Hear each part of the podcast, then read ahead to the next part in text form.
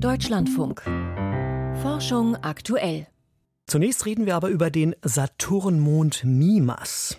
Im Fachmagazin Nature berichten französische Forscher heute nämlich, dass es unter der Oberfläche dieses verkraterten Eisklumpens wohl einen Ozean aus flüssigem Wasser gibt.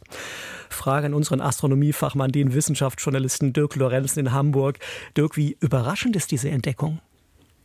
Das ist doch schon sehr überraschend für viele, denn Mimas hat so eine Oberfläche aus Eis und Staub eben mit zahlreichen Kratern. Der ähnelt eigentlich auf den ersten Blick ein wenig unserem Mond. Da deutet eigentlich nichts darauf hin, dass da irgendwie Wasser sein könnte, aber in 30 Kilometern Tiefe wird diese eisige, diese tiefgefrorene Oberfläche wohl flüssig. Das heißt, Mimas hat einen großen Ozean unter seiner Oberfläche.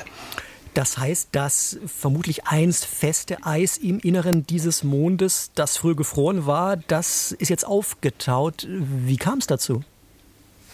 Naja, das äh, Mondsystem ist eben sehr dynamisch beim, äh, beim Saturn. Das heißt, äh, da ist in den letzten 100 Jahren sehr viel passiert. Das sieht man auch an anderen äh, Stellen im Saturnsystem. Der berühmte Ring ist dann wahrscheinlich auch in dieser Zeit entstanden. Und äh, die Bahn von Mimas, die wohl hat sich eben immer wieder ein bisschen verändert durch die Anziehungskräfte von Saturn, aber auch von den anderen Monden. Man kann sich das so vorstellen, Mimas wird regelrecht so ein bisschen durchgeknetet und dabei wird dann eben die Reibungswärme äh, erzeugt und die reicht dann aus, das Eis zumindest tief im Mond dann ein bisschen aufzuschmelzen.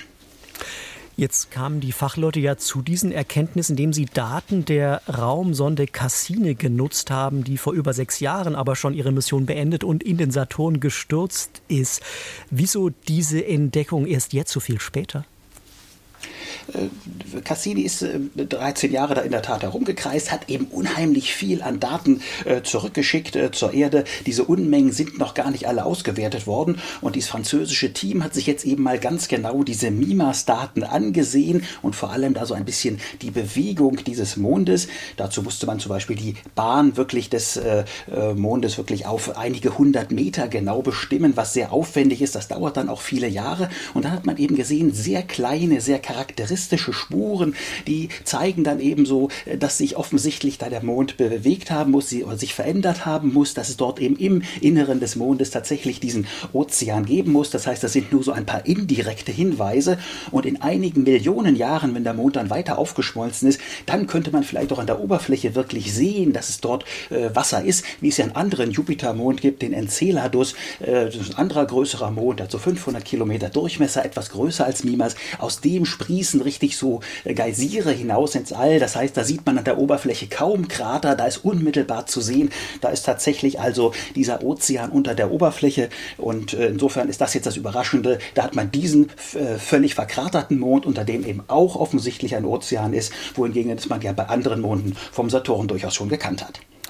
Welche Bedeutung hat denn jetzt diese Entdeckung aus Sicht der Mond- und Planetenforschung?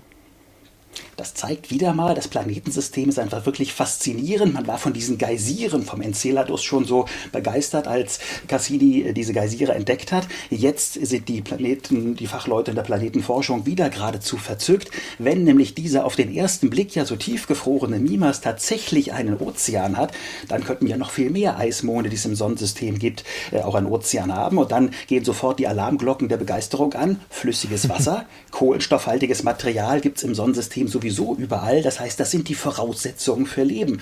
Und vielleicht gibt es in vielen Ozeanen dieser Monde einfach äh, wirklich dieses einfache Leben. Das kann man so noch nicht nachweisen, aber klar ist, beim Leben im All darf man nicht nur an Mars denken. Im Sonnensystem ist es vielleicht viel weiter verbreitert, äh, als man denkt. Mimas jedenfalls ist schon mal ein sehr, sehr guter Kandidat, dass dort auch sehr einfaches Leben sein könnte. Daten von Cassini deuten darauf hin, dass es tief im Inneren des Saturnmondes Mimas einen Ozean gibt. Was das bedeutet, hat uns Dirk Lorenzen erklärt. Vielen Dank dafür.